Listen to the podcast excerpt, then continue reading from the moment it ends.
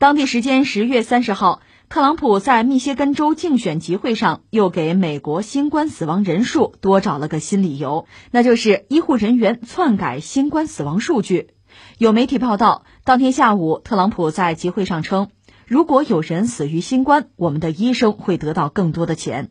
他还说，在其他国家，例如德国，如果有人患有癌症且感染新冠，这些人的死因将会被归咎于癌症。然而，在美国，医生们都会将其归于新冠。特朗普还称，每例新冠死亡病例会给医生带来两千美元的额外报酬。不过，他并没有提供进一步细节。这番言论很快引发了争议。美国医学会负责人也就此事发声。报道称，负责人谴责了疫情期间向医护人员发起攻击的举动，称其是恶意的、不可容忍的、带有误导性的。特朗普的话其实通俗点说啊，就一句话：本来没死那么多人，是医生们在凑人数，而且每凑一个，医生就能多拿差不多两千美元。特朗普的这番言论，我估计大夫们听到之后得是三个字：惊呆了。就这番言论，得让那些在抗疫一线忙碌的美国大夫们、美国护士们，得有多心寒呐！我们在前方冒着生命危险在那拼命救人。你就在背后放冷枪，还在背后捅一刀。那我们再来看看美国现在的疫情数据。据说就在今天，很多美国媒体的标题都很悲凉，主题都差不多，都在说美国刚刚度过了今年最糟糕的一周。怎么个糟糕法呢？要说这可是世界上科技最先进的美国，而且还是二十一世纪第二个十年的二零二零年。按照约翰斯霍普金斯大学的数据。就在万圣节之前的十月三十号，哎，也就是特朗普发表这段言论的那天，美国当天新增新冠肺炎确诊患者九万九千三百二十一例。那这个数字是个什么概念呢？它又是个什么规模呢？要知道，咱们中国现在新增几例、几十例的无症状，到现在为止，我们累计的确诊人数是九万一千多。再来看看美国，它一天是九万九千三百多。也就是说，美国它一天新增的新冠肺炎确诊患者，就已经超过了我们中国所有的新冠肺炎确诊患者，而且这还只是开始，因为就在过去的八天时间里边，美国已经刷新了五次新增人数的记录。按照美国专家的警告，说美国它正处于新一轮激增的初期，大伙儿注意是初期，也就是说是刚开始。照目前的发展趋势，用不了多长时间。美国一天新增的人数就有可能会超过十万例。再来看看这糟糕的一周，美国总计超过了五十万人确诊，平均每天新增七万多例。对于很多美国人来说，好像已经麻木了，但是死亡却还在继续。目前美国的死亡人数已经超过了二十三万例，这可是二十三万活生生的生命啊，就永远消失在了二零二零年。细算一下，平均每过一秒。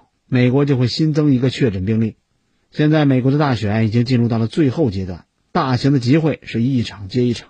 在那些厮杀最激烈的摇摆州，情况好像更糟糕。有个美国媒体就给统计了一下，在三大摇摆州，比方说密西根州，最近一周新增新冠肺炎确诊人数超过了百分之六十三。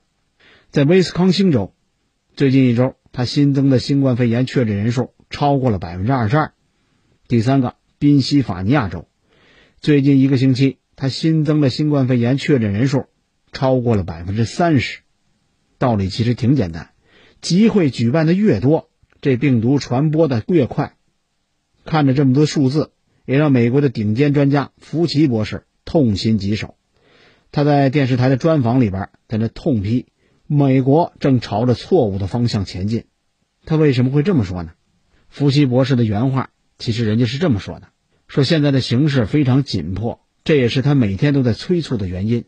他觉得美国必须要做一些实实在在的抗疫举措，但是整个国家一直都没有统一还有持续的行动，数据令人吃惊。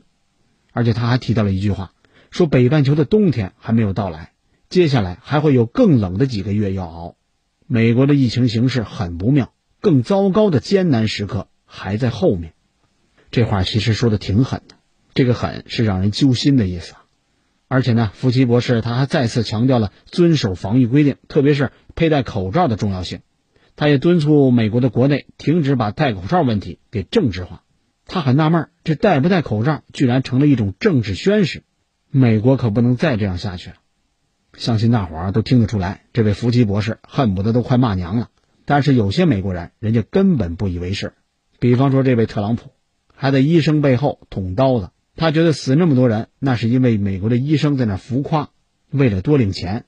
当然，他捅刀子的。可不只是一些普通的大夫、普通的护士。有媒体爆料说呢，说美国白宫还打算开除这位福奇博士。就在上周，总统特朗普签署了一项行政命令，用所谓的 F 计划来推翻彭德尔顿法案，好赋予自己更大的权力来解雇福奇等等这些不怎么听话的科学家。彭德尔顿法案，这是一部有着一百三十七年历史的公务员法。这里边规定呢，美国的领导人他不能在没有正当理由的情况下开除或者是降职专业的技术类公务员。这位已经习惯了啊逆我者解雇的特朗普，他也只能寄希望于通过污名化去让福奇给闭嘴。比方说，他直接骂福奇，他就是个白痴，等等等等。之前媒体没少报道。不过很显然，他的污名化手段不怎么好使。于是呢，这位特朗普他开始在法律层面做文章。动歪脑筋，直接炒了你得了。说句实话，挺心疼这位夫妻的。我相信很多人跟我是有一样的心情。这位可是一位服务了六届美国总统的顶级传染病专家。说起来，福奇跟特朗普他们两个人最近的一次过节，还是在美国当地时间十月十九号。当时福奇是在接受哥伦比亚广播公司一个节目的采访，在这采访里边，福奇大倒苦水，他承认。白宫限制了他在媒体上的露面，而且呢，他还因为发布了拯救性命的公共卫生信息，让全家遭受到了死亡威胁。就在节目里边，福奇还直言不讳，他批评白宫的防疫举措。他说，他对特朗普确诊新冠，对于这件事他并不感到惊讶。当时他是在电视上看到特朗普完全暴露在一个人跟人之间没有保持距离，而且几乎没人戴口罩这样的环境里边，当时他就觉得。特朗普这么做不会有什么好结果，肯定会出问题。果然不出所料，那场活动也变成了一场超级传播者的活动。就是这么一段采访，就是这么一番言论，很快就招来了特朗普的大肆攻击。当天，特朗普在跟他的竞选团队成员有一段电话录音，在这电话录音里边是满嘴脏话，把福奇还有其他的卫生官员称作是白痴，还用灾难来形容福奇。说如果当初要是听了福奇的话，现在美国新冠疫情的死亡人数就已经是五十万了。之后呢，他又发推特来讽刺福奇，说福奇在电视上露面的次数都已经堪比已经去世的知名喜剧演员鲍勃霍普了。那对于特朗普的最新一轮攻击，福奇呢，人家也不甘沉默，他搬出了电影台词来驳斥特朗普。他说的是：“应对新冠病毒是我真心关心的唯一事情。”就像电影《教父》里边提到的，就我而言，对事不对人，我只想做好我的工作，照顾好美国民众。说的这么铿锵有力，掷地有声啊！那美国的哥伦比亚广播公司啊，人家也力挺福奇，说福奇博士是疫情期间大多数美国人所信赖的公共卫生专家，他是发出理性声音的代表。但是很遗憾，现如今他不幸陷入到了美国政治当中。因此，还受到了死亡威胁，需要活在保护之下，还要被迫出面来捍卫科学本身。哥伦比亚广播公司的话可没有拔高的成分。据说，现在已经七十九岁的福奇曾经是一位跑步爱好者，现在当然岁数大了，只能散步了。不过他散步都要带着保镖，因为自己跟家人之前受到了死亡威胁，他需要请保镖来保护自己的人身安全。之前他在节目里边还说过这么一段话。他觉得很可悲，就因为发布了能够拯救生命的公共卫生信息，引发了针对他的恶毒还有仇恨，最终给他的生命还有安全造成了威胁。他在电视里边无奈地说：“请饶了我吧，相比起我骚扰我妻子和孩子，更让我困扰。”真的替这位专家寒心呐！他尽管做了很多工作，现在呢，却只能眼巴巴的看着我们的专家钟南山他拿到了共和国勋章，而他和他的家人呢？收到的却是死亡威胁。再看看现在美国的医院，各地医院据说都已经挤满了新冠肺炎患者。有一些中部州都已经出现了医疗资源的挤兑，在恐怖还有死亡的阴影之下，万圣节的到来恐怕又给病毒传播提供了新的空间。据说美国疾控中心他已经宣布了一个消息，今年不鼓励举办万圣节的传统活动，但是美国的白宫他带头无视警告。继续张灯结彩，邀请民众欢度节日。特朗普夫妇他既不保持社交距离，也不戴口罩，还跟几百个孩子在那亲密合影。有网友在新闻报道下边留言：“这位总统送出的可不是糖果，而是病毒。”这也许正是美式抗议的残酷真相。最后呢，忍不住再感慨几下：当我们正在恢复正常生活的时候，千万别忘了，这正常生活。它来的多么不容易，这个世界还很糟糕，尤其是美国，刚刚度过了今年最糟糕的一周，而且更糟糕的还在后面。它不一样，就是不一样。就像美国政客的有些话，我们永远无法想象。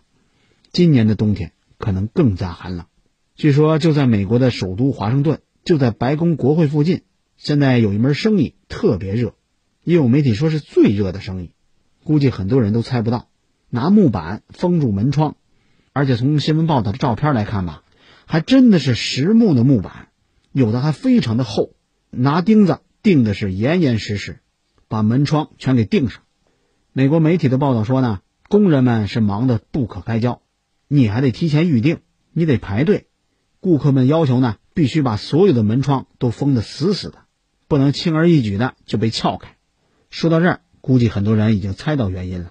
因为十一月三号就是大选的日子，美国最大的谜底就要揭晓。不过，很多美国人估计也已经害怕了，大选之后会不会又是街头的动荡呢？据说，美国的万圣节有商家在招牌上还打出了这样的口号：“我们不需要万圣节了，因为2020年对于美国已经足够恐怖了。”